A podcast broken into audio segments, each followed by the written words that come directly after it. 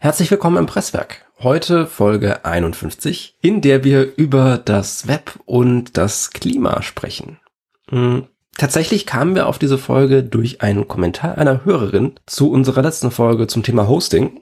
Da hat Marion nämlich angemerkt, dass wir uns überhaupt nicht mit dem Aspekt von Ökostrom und grünem Hosting beschäftigt haben. Das wollen wir heute nachreichen und können an der Stelle darauf hinweisen, wenn ihr möchtet, könnt ihr diese Folgen kommentieren, nämlich auf presswerk.net da findet ihr zur jeweiligen Folge eine ja, Standard-WordPress-Kommentarfunktion und wir würden uns freuen, von euch zu hören. Da findet ihr auch die Show Notes zur Sendung mit allen Links, über die wir heute sprechen und so einer groben Outline von, von den Themen. Und wenn ihr einen Podcatcher benutzt, der es unterstützt, könnt ihr außerdem Kapitelmarken für diese Folge nutzen. Das heißt, ihr könnt einzelne Themen überspringen, die euch nicht interessieren oder schnell einen Überblick bekommen, worüber wir heute so sprechen. Wir, die wir heute sprechen, sind äh, Christopher Kurt. Moin. Morgen. Florian Brinkmann. Hallo. Und ich, Simon Kraft. Und diese Folge haben wir uns entschlossen, machen wir ein bisschen anders als sonst, weil dieses ganze Klimawandel, Nachhaltigkeitsthema in den letzten hm, fast zwei Jahren äh, das Thema ist, mit dem ich viel rumgereist bin und Konferenzen und Meetups besucht habe, drehen wir den Spieß dieses Mal so ein bisschen um und Flo und Christopher übernehmen das Ruder und fragen mich Sachen. Mal gucken, wie das läuft. Fangen wir ganz allgemein an. Simon, warum ist dir das Thema so wichtig?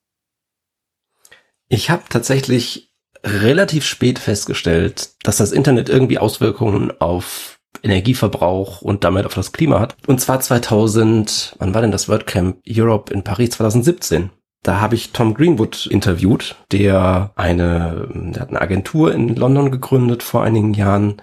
Whole Grain Digital heißen die und sind eine nachhaltige Agentur. Ähm, das heißt, die arbeiten sowohl handwerklich mit dem, was sie tun, im Webseiten bauen und ich glaube auch Werbung und so ein Kram, arbeiten sie selbst nachhaltig. Sie haben achten bei ihrem ganzen Energieverbrauch und Reisen auf Nachhaltigkeit und sie arbeiten auch nur für Kunden, bei denen sie der Meinung sind, dass sie in einer verantwortungsvollen Weise mit diesem Planeten umgehen. Also wenn du jetzt da als, keine Ahnung, großer deutscher äh, Atomstrom-Energiekonzern vorbeikommst, wirst du wahrscheinlich nicht deren Kunde werden. Das fand ich erstmal so relativ beeindruckend, weil tatsächlich musst du da schon relativ gefestigt in deinen Überzeugungen sein, um Kunden abzulehnen, die irgendwie mit Geld zu dir kommen und sagen, hallo, hier eine Million Pfund, mach doch mal was für uns. Und zum anderen hat es mir so ein bisschen die Augen geöffnet, weil Tom Greenwood da vor mir saß und meinte, ja, und jeder Webseitenaufruf äh, produziert CO2 und äh, irgendwie ist das alles ein bisschen problematisch und es wird immer mehr. Und da kam ich so ein bisschen ins, ins Überlegen. Und dann ist noch so aus meiner persönlichen Story interessant, dass ich eigentlich mal Botanik studiert habe und Biologe bin, wenn ich nicht gerade WordPress kaputt spiele. Und mir das natürlich auch nochmal irgendwie einen extra Zugang zu dem Thema gibt einfach und ähm, mich dafür so ein bisschen sensibilisiert hat. Und warum meinst du, ist es dann wichtig, äh, auf Nachhaltigkeit beziehungsweise auf Energieverbräuche und sonst wie im Web zu gucken? Zum einen ist es, also was ich eben schon meinte, tatsächlich der Punkt, jeder Webseitenaufruf verbraucht Energie und produziert damit CO2. Und das ganze Internet wird immer, also das ganze Web wird immer größer und wird immer mehr genutzt. Ich meine, die letzten zwei Jahre sind dafür das beste Beispiel, ähm, in denen wir immer mehr digitalisiert haben.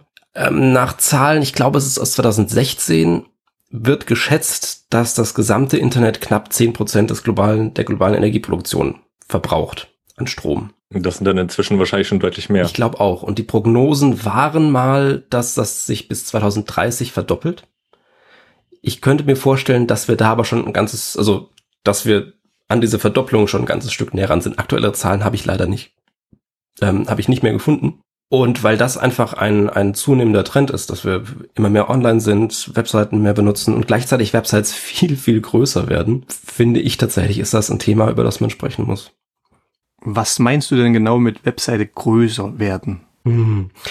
Ähm, die grundlegende Metrik, auf die wir bei diesem Thema in der Regel schauen, ist, wie viel Daten übertragen werden, um eine Website aufzurufen. Also wenn ich presswerk.net aufrufe, wie viel Daten werden vom Presswerk-Server auf mein Endgerät übertragen, damit die Website in meinem Browser dargestellt werden kann. Weil das ist so eine grobe Daumenregel dafür, wie viel CO2 frei wird. Weil je mehr Daten übertragen werden, desto mehr Energie wird verbraucht und desto mehr CO2 wird in der Regel frei.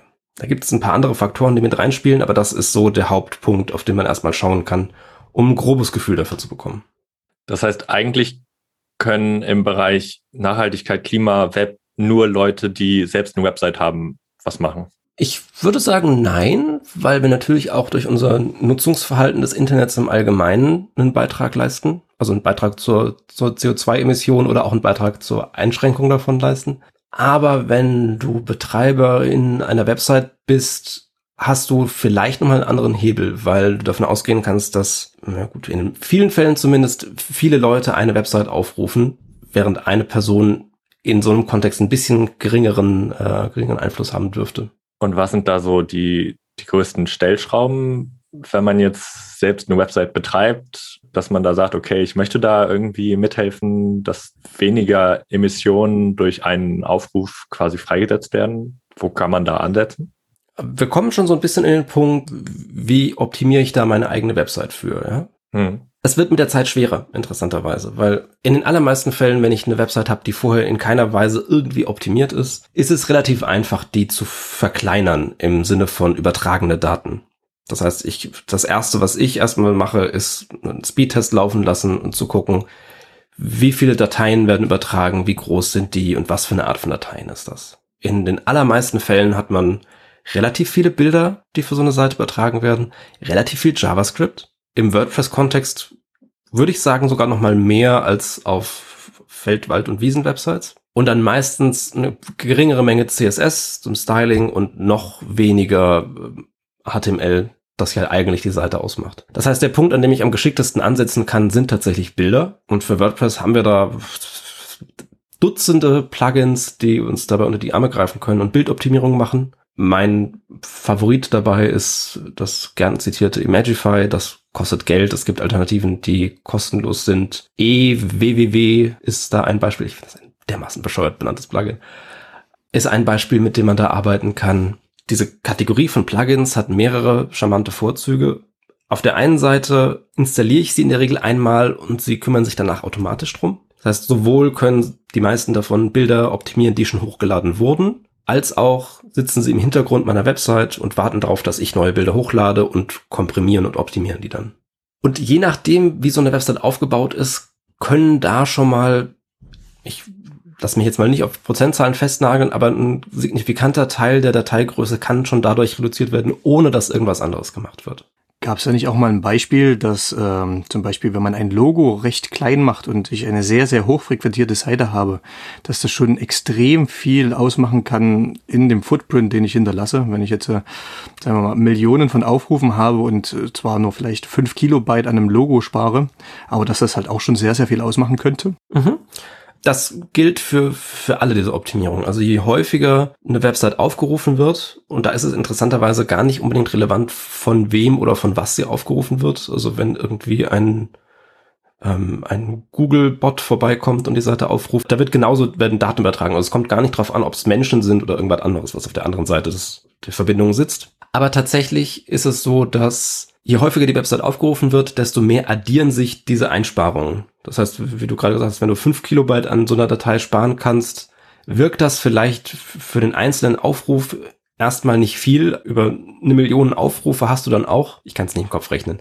Ähm, fünf Millionen Kilobyte? Fünf Millionen, aber was sind denn fünf Millionen Kilobyte in, wir schreiben das in die Show Notes.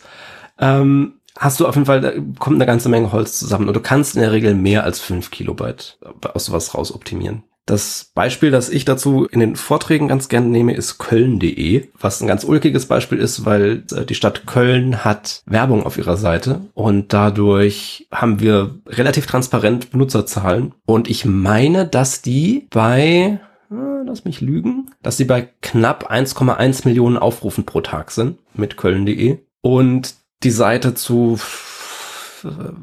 ich glaube, fast einem MB nur aus Bildern besteht. Das ist fast die Hälfte der Dateigröße zu dem Zeitpunkt, dem ich das damals gemessen habe. Das heißt, wenn man da irgendwie die Hälfte von weg bekäme, hast du plötzlich am Tag eine ganze Menge, ganze Menge Daten, die du einsparen kannst.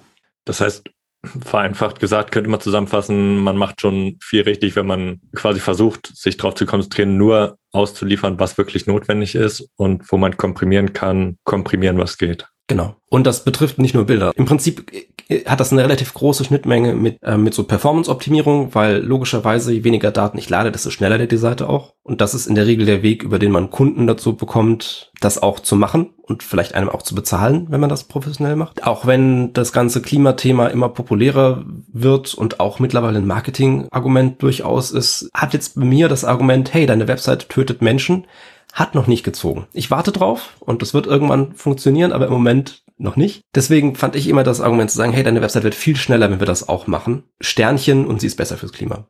Was ich sagen wollte ist, wir müssen uns da nicht auf Bilder beschränken, sondern wir können noch ein ganz Stück weitergehen und sagen, okay, das gilt für alles, was auf so einer Website drauf ist. Also wenn ich mir die von oben nach unten angucke, gehe ich tatsächlich und hinterfrage jedes einzelne Element muss dieser Slider da sein? Nein, muss er nie, Slider sind scheiße. Muss dieses dann Video eingebettet sein? Brauche ich hier wirklich nochmal 20 Absätze Text? All das sind am Ende wenige Kilobyte, die wir einsparen können und die am Ende einen Unterschied machen, wenn die Seite oft genug aufgerufen wird. Ist WordPress dafür so das richtige System oder sollte man da vielleicht was anderes nutzen? Das ist eine sehr gute Frage. Tatsächlich bin ich der Meinung, dass es komplett egal ist, auf welchen CMS so eine Seite aufgebaut ist. Ich kenne kein CMS, zumindest kein Open Source CMS, das besonders gut oder besonders schlecht in diesem Thema wäre. Und es kommt in allen Fällen so ein bisschen auf die Person an, die vor dem Bildschirm sitzt und die Seite baut, weil ich kann, egal ob ich ein Drupal, Joomla oder ein WordPress drunter habe, eine ziemlich schlechte Website bauen, die ziemlich voll mit, mit Zeug ist und überladen. Oder ich kann eine sehr schlanke Website bauen, die eine einzige Datei lädt und die ist nur fünf Kilobyte groß und meine Seite ist sehr schnell. Von daher finde ich es relativ entkoppelt ähm, vom CMS. Tatsächlich ist bei WordPress ein bisschen das Problem, dass im Schnitt die Websites größer sind als mit Seiten, die mit anderem oder mit keinem CMS gebaut wurden. Da kann jetzt WordPress per se nichts dafür. Meine persönliche Herleitung und falls jemand anderes eine bessere Idee hat, bin ich da sehr offen für. Aber was ich mir wie ich mir das erkläre, ist, dass WordPress sehr einfach zu benutzen ist. Und dass die Nutzergruppe, die wir mit unserem CMS anziehen, ähm, tendenziell vielleicht ein bisschen weniger erfahren ist und dadurch, keine Ahnung, vielleicht zwei, drei Plugins mehr in, am Laufen hat, als es nötig ist. Vielleicht ein Theme am Laufen hat, das als eines der viele gescholtenen und zurecht gescholtenen All-in-One-Themes am Start ist und viel zu viel Code mitbringt, der nicht sein müsste. Ich glaube aber auch die Einfachheit macht's, äh, auf, wenn man das mal wieder ein bisschen anders sieht, wenn ich eine Seite sehr schnell editieren kann, verbrauche ich hier als Nutzer wesentlich weniger Energie, als wenn ich in Typo 3 äh, irgendwas einrichten möchte und brauche eine Stunde für, wo ich bei WordPress vielleicht 15 Minuten für brauche. Du meinst jetzt als, als jemand, der im Editor unterwegs ist, oder? Zum Beispiel, ja. Ja, tatsächlich dürfen wir uns an der Stelle nicht so weit aus dem Fenster lehnen, weil gerade der Gutenberg-Editor jetzt nicht das schlankste Stück Software ist, das du so in deinem Browser aufrufen kannst. Und da sollte WordPress auf jeden Fall auch besser werden. Also das ist ein Punkt, den möchte ich nicht komplett ausklammern. Ich finde ihn aber ein bisschen weniger relevant als die Performance im Frontend. Weil wir können davon ausgehen, dass viel, viel weniger Leute im Admin-Interface deiner Seite unterwegs sind als im Frontend. Weil in der Regel hast du mehr Besucher als, als Menschen, die auf deiner Seite editieren oder Inhalt veröffentlichen. Sollte auf jeden Fall so sein. Ja, sollte so sein, ne? Wobei dadurch, dass WordPress ja so weit verbreitet ist, sind also kumuliert es sich ja dann schon wieder auf ziemlich große Zahlen wahrscheinlich an Leuten, die irgendwie was im WordPress-Backend machen, oder? Ja, also wir haben äh, Stand heute, ne, es ist gerade Ende August 2021 und WordPress hat im Moment 42% Marktanteil unter den CMSen. Und das schöne Beispiel dafür ist, dass wir jetzt gerade in WordPress 5.8 den Support für IE11 hm. Ähm, rausgeworfen haben, für den bei jedem WP-Admin-Aufruf, ich weiß gar nicht, wie viel, mehrere Dutzend Kilobyte Code mitgeschleppt wurden in jedem anderen Browser. Also das ist auch wieder was, ich wüsste gerne mal, wie viele Millionen, Milliarden Aufrufe jeden Tag auf ein WordPress-Backend äh, stattfinden. Ja, das ist schon auch relevant, aber es ist trotzdem viel, viel weniger im Vergleich zu dem, was im Frontend stattfindet. Ja, klar, stimmt. Gibt es eigentlich ähm, irgendwas, was man im Frontend noch beachten kann? Äh, Farben, Schriften, keine Ahnung, die energieeffizienter sein könnten? Also bei Farben hält sich, es hält sich das Gerücht, dass Schwarz äh, energiesparender wäre. Und tatsächlich, wenn du ein Gerät mit einem OLED-Display hast, dann schaltet das wirklich bei reinem Schwarz auch die Pixel aus, äh, die auf dem Display angezeigt, äh, die nicht auf dem Display angezeigt werden.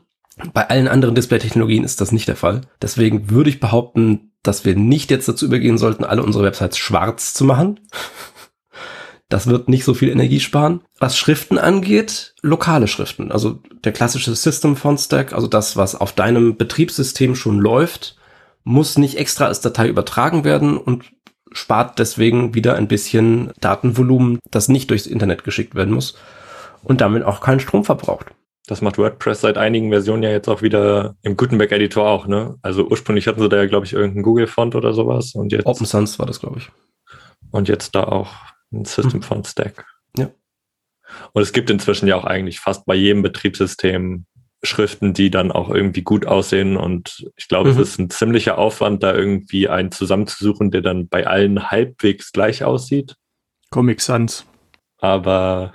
Also tatsächlich habe ich, ich hatte vor ein paar Monaten im Letter einen Beitrag mit ein paar sehr spannenden System Font Stacks, die nämlich über diesen Standard serifenlose Schriftsatz mhm. hinausgehen. Das fand ich ganz schön. Vielleicht können wir den auch in die Show Notes packen. Der war gut. Ja, und ansonsten darüber hinaus ist in WordPress, wie gesagt, wichtig, dass man ein bisschen guckt, was für ein Theme so am Start ist. Mein, mein erster Test für sowas ist, dass ich mir die Demo-Seite von so einem Theme einmal lade und gucke, wie groß die so ist. Und wenn die irgendwie schon an die 2 MB rankommt, bin ich ehrlich gesagt ein bisschen skeptisch. Das heißt nicht automatisch, dass es ein schlechtes äh, Theme ist. Aber ich muss ja eigentlich davon ausgehen, dass so eine Theme-Demo die Optimalversion eines Themes darstellt. Wie von den Schöpfern gewollt. Ja. Und wenn das irgendwie schon riesengroß ist, dann machen die sich entweder keine Mühe damit oder es ist wirklich ein schlechtes Theme. Wie prüfst du denn, wie schwer in Anführungsstrichen diese Demo dann ist? Wie kriegst du denn raus, dass das zum Beispiel zwei MB sind im schlimmsten Fall oder in einem schlimmen Fall? Tatsächlich bin ich mittlerweile dazu gegangen, ähm, Googles Lighthouse zu benutzen. Ich weiß jedes Mal die URL dazu nicht. Es ist webdev slash bla. Wir packen die URL in die Show Notes. Was ich als als erstes Tool für so einen ersten Überblick immer ganz nett finde, ist der Website-Test von Pingdom. Mhm. Ich finde ihn von den von der grafischen Aufbereitung am Schluss ein bisschen einfacher verständlich, was, was da so passiert. Ja, das sind die beiden, mit denen ich eigentlich vor allem arbeite. Geben die dann auch gleich Hinweise oder Anleitungen, wie man da eventuell Sachen, die nicht so optimal sind, vielleicht verbessern könnte? Das ist ein großes Wort. Hinweise, Anleitungen, nein, also sie, da ist es tatsächlich so ein bisschen, ist da eine kleine, ich lasse gerade den Test mal nebenbei laufen, damit ich äh, was habe, auf das ich drauf gucken kann. Ähm, tatsächlich geben sie in einem gewissen Maße Handlungsempfehlungen, wenn was ganz, wenn was ganz schlimm kaputt ist. Also wenn wir sagen, oh, deine Seite hat sehr, besteht aus sehr vielen Dateien, dann sagen glaube ich, beide dieser Tests, oh, vielleicht solltest du weniger HTTP-Requests machen, weniger Dateien auf einen Schlag laden. Sowas wird in der Regel irgendwie angezeigt, aber dann, ähm, wenn ich mir genauer anschaue, was in den Testresultaten drin steht, muss ich meistens ein bisschen gesunden Menschenverstand anwenden, um rauszufinden, aus welchem Plugin oder Theme kommt eine bestimmte JavaScript-Datei, warum wird die auf meiner Startseite geladen? Muss die wirklich auf meiner Startseite geladen werden? Der Klassiker hier ist das von mir eigentlich ganz geschätzte Contact Form 7 Kontaktformular-Plugin, dass man in der Regel ja so auf eine oder zwei Seiten mit einem Kontaktformular einbettet und das lädt auf jeder einzelnen verschissenen Seite deiner Website JavaScript und CSS. Ah. Ja, da macht Gutenberg ja jetzt, glaub, beziehungsweise WordPress äh, auch ein bisschen was besser. Die haben ja, glaube ich, jetzt in 5.8 umgestellt, dass Styles für Blöcke mhm. möglichst nur noch geladen werden, wenn die Blöcke auch wirklich eingebaut sind. Und vorher war es in der vorletzten Folge drüber gesprochen, wenn ich mich nicht, nicht Ich meine, dass du in der, in, in der 49 ja, dazu einen Absatz hattest, ja. Neben dem Bereich der konkreten Website bleibt dann im Web ja quasi der Bereich Hosting übrig. Was kann man denn da beachten oder was sollte man da beachten, wenn man sich einen Webhoster sucht? Das war ja was, was Marion schon angemerkt hat in den Kommentaren zur letzten Folge. Am wichtigsten würde ich sagen, für den ersten Schritt wäre zu gucken, ob der Webhoster, den man aktuell einsetzt oder den man einzusetzen plant, in irgendeiner Form Ökostrom benutzt. Das wäre ganz nett. Die meisten sind da mittlerweile sehr offen mit und geben damit an, wie toll und grün sie sind. Da wäre ich ein bisschen vorsichtig, so im Allgemeinen. Es gibt da nämlich verschiedene Abstufungen von Grünigkeit bei Hostern. Du hast auf der einen Seite diejenigen, die wirklich so das, das Minimum machen und vielleicht sogar nicht mal selbst Ökostrom nutzen, sondern CO2-Zertifikate aufkaufen und das so ein bisschen im Bereich Greenwashing wahrscheinlich eher zu verorten sind. Und du kommst bis hin zu denen, die wirklich ein durchdachtes Konzept dazu haben, die, keine Ahnung, zum Beispiel nicht nur mit erneuerbaren Energien ihre Rechenzentren betreiben, sondern auch mit der Abwärme und die ist enorm von so Servern, heizt du irgendwie ganz gut mit die genau das tatsächlich mit der Abwärme tun, nämlich zum Beispiel Büroräume heizen etc. Das sind so ein bisschen, es ist schwer zu sagen, weil wir in den meisten Fällen uns durch das Marketingmaterial der entsprechenden Hoster durchwühlen müssen. Und es gibt da eine Organisation, die versucht, das ein bisschen zu sortieren. Die Green Web Foundation hat eine Liste mit Hosting-Anbietern und versucht sich an einer Einsortierung im Hinblick auf deren Umweltfreundlichkeit. Das ist ein bisschen mit Vorsicht zu genießen, weil teilweise da die Initiative der jeweiligen Hoster gefragt ist und nur weil ein Anbieter da als hat keine erneuerbaren Energien und interessiert sich nicht dafür gelistet ist, heißt das nicht, dass das wirklich so ist. Aber da hilft es auch, wenn, keine Ahnung, wenn mein Hoster auf dieser Liste drauf ist, würde ich bei diesem Hoster einfach mal anfragen und sagen, hey, ich habe hier auf dieser Liste gefunden, dass ihr euch nicht dafür interessiert. Ist das wirklich so? Das wäre ja sehr schade, dann müsste ich zu einem anderen Hoster gehen guck doch mal danach und klärt das mal. Ja, also Green Web Foundation ist eine hervorragende Einrichtung, um das ähm, klären zu können. Wahrscheinlich gibt es da auch noch keine, noch nicht irgendwelche Zertifizierungen oder irgendwelche Zertifikate, die man als Hoster da irgendwie machen kann oder so, wo man quasi dann so einen Ökostempel quasi hat und dann sagt, okay, das ist ein grüner ich Hoster. Wäre erstaunt, wenn es da nicht irgendein Zertifikat oder Label gibt, dass man sich, keine Ahnung, von einem deutschen Magazinverlag kaufen kann und dann auf seiner Website kleben oder irgendeine ISO-Zertifizierung, die keiner Sau was sagt am Ende. Aber es gibt auf jeden Fall nichts, wie wir das aus dem Supermarkt kennen, irgendwie mit dem, der grüne Punkt ist was anderes. Ein, ein Bio-Siegel in der Form wäre mir zumindest nicht bekannt, nee. Und selbst da ist ja, glaube ich, hatte ich irgendwie jetzt neulich gelesen oder gelernt, dass Bio-Siegel nicht unbedingt direkt was zu sagen haben, dass man da auch schnell Siegel irgendwie selbst quasi erfinden kann oder so selbst erfinden kann man sowieso die ganze Zeit Sachen, ja. Wollen wir zu einem Fazit kommen? Ja, gerne. Ich würde sagen, mein Fazit ist, dass das Internet sicherlich nicht der einzige Treiber unserer globalen Erwärmung ist. Ich glaube, und das bevor die Kommentare dazu kommen, weil die kommen eigentlich jedes Mal, dass wir in vielen Fällen sogar mit dem Internet und, keine Ahnung, Videokonferenzlösungen zum Beispiel an anderer Stelle eine ganze Menge CO2 einsparen können. Also es geht auf gar keinen Fall darum, das Thema grundsätzlich irgendwie zu verteufeln oder zu sagen, wir müssen sofort zurück in eine äh, Vor-Internet-Zeit. Das fände ich jetzt auch aus persönlichem beruflichen Hintergrund irgendwie ungeschickt. Ich würde dazu animieren, irgendwie etwas bewusster mit den Mitteln umzugehen, die wir haben. Zu versuchen, auch persönliche Websites, von denen wir denken, oh, die wird eh nicht so oft aufgerufen, so weit wie möglich zu optimieren. Das ist auf der einen Seite für mich persönlich immer so eine kleine sportliche Herausforderung, was da zu machen ist. Hilft aber auf der anderen Seite wirklich, CO2 einzusparen. Und auch, ja, da kommen dann die Unkenrufe, die sagen, hm, aber solange irgendwie die Autos unterwegs sind und die Schwerindustrie am Start und auch die ganzen anderen Länder, Deutschland macht ja nur zwei Prozent, warum soll ich überhaupt irgendwas tun? Die nächsten Jahre werden nicht cool, muss man leider mal so sagen. Die Klimakrise ist a thing und alles, was wir dazu beitragen könnten, sollten wir tun. Deswegen finde ich diese Kritik immer etwas schwierig. Wie das Beispiel vorhin am Logo. Jede Kleinigkeit kann schon eine Änderung herbeiwirken. Desto mehr es machen, desto besser ist es. Genau. Und es hat ja, wie wir auch schon hatten, den positiven Nebeneffekt, dass Websites schneller werden, performanter und Google findet das mittlerweile auch besser.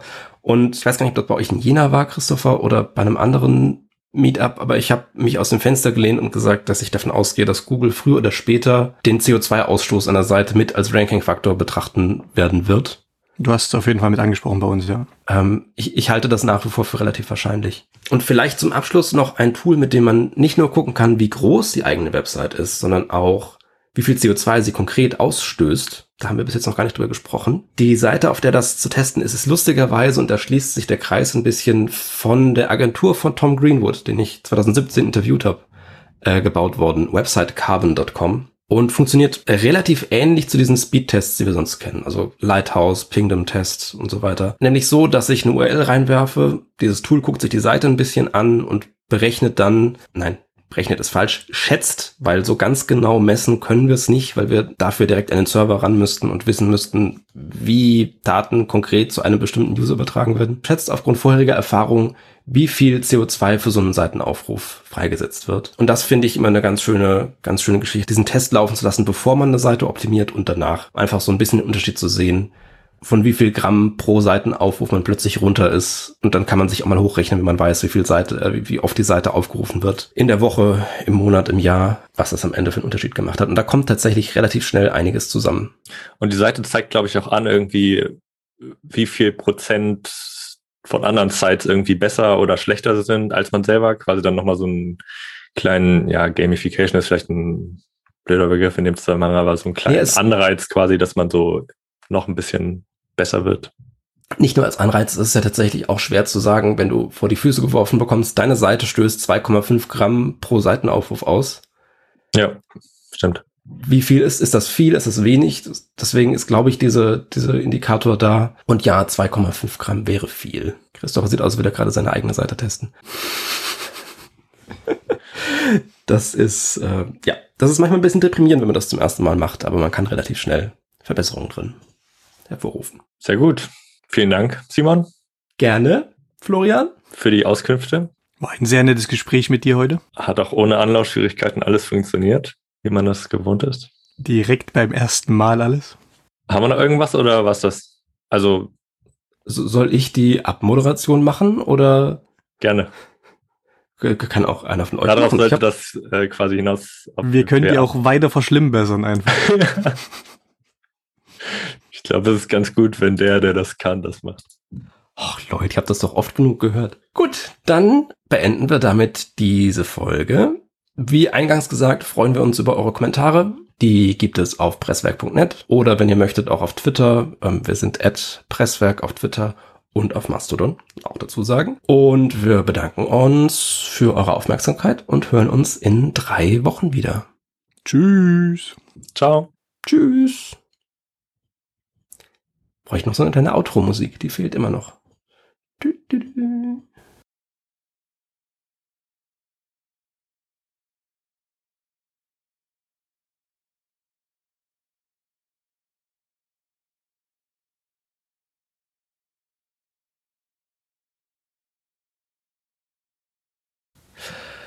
Okay, lassen Sie einfach anfangen, ich denke mir was aus. Ähm,